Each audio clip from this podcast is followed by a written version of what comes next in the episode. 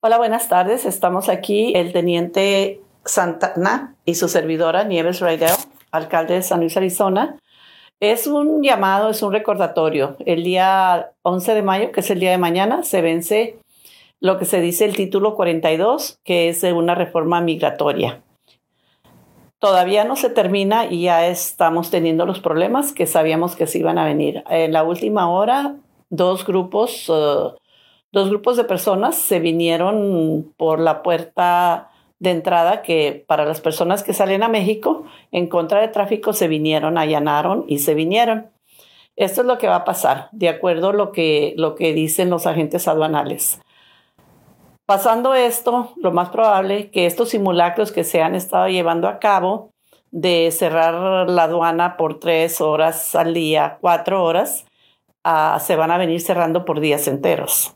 El problema que yo miro que se avecina y que es bastante serio para su servidora es todos esos padres de familia que tienen sus hijos que están atendiendo las escuelas locales, aquí el Gadsden School District, primeramente. ¿Qué arreglos han hecho para cuando la aduana se cierre, porque se va a cerrar, si no ahora, mañana o la, o, la semana que entra, ¿qué arreglos han hecho para que sus hijos no anden en las calles solos? ¿Por qué? Porque nuestro departamento de policía no está capacitado ni tenemos el personal para atender a estos menores de edad. Ahora, si usted no tiene ningún negocio en salir a México, por favor no salga a México. El día de ayer de 6 de la tarde a las 9 de la noche se quedó, cerraron, estaban haciendo simulacros. Este ya no son simulacros, esta es la triste y cruda realidad que tenemos. En estos momentos en San Luis, Arizona, en San Luis, México, hay más de 4.500 personas esperando pasar para los Estados Unidos de una manera u otra. Ah, no se van a estar esperando a seguir la ley al pie de la letra. Entonces, desgraciadamente para nosotros no estamos capacitados para atender a tanta persona, uh, pero en este momento lo principal es qué van a hacer con sus hijos si la aduana se cierra. ¿Qué va a hacer usted que sale a México, deja a su familia de este lado y se va a quedar de aquel lado por no escuchar consejos? Es un buen consejo. Esto es una crisis. Tómelo con seriedad. Muchas gracias. Teniente. Yes. So again, we're dealing with a real problem here. It's a it's a difficult situation uh, in our city.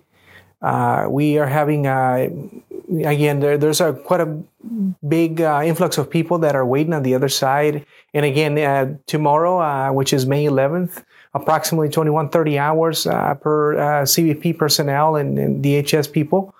they have mentioned that the Title 42 will be pretty much canceled and Therefore, people will have the ability to come in here inside the U.S. without any issues. Uh, uh, they'll be processed, and again, they'll be going in, you know, inside here in our in our in our city.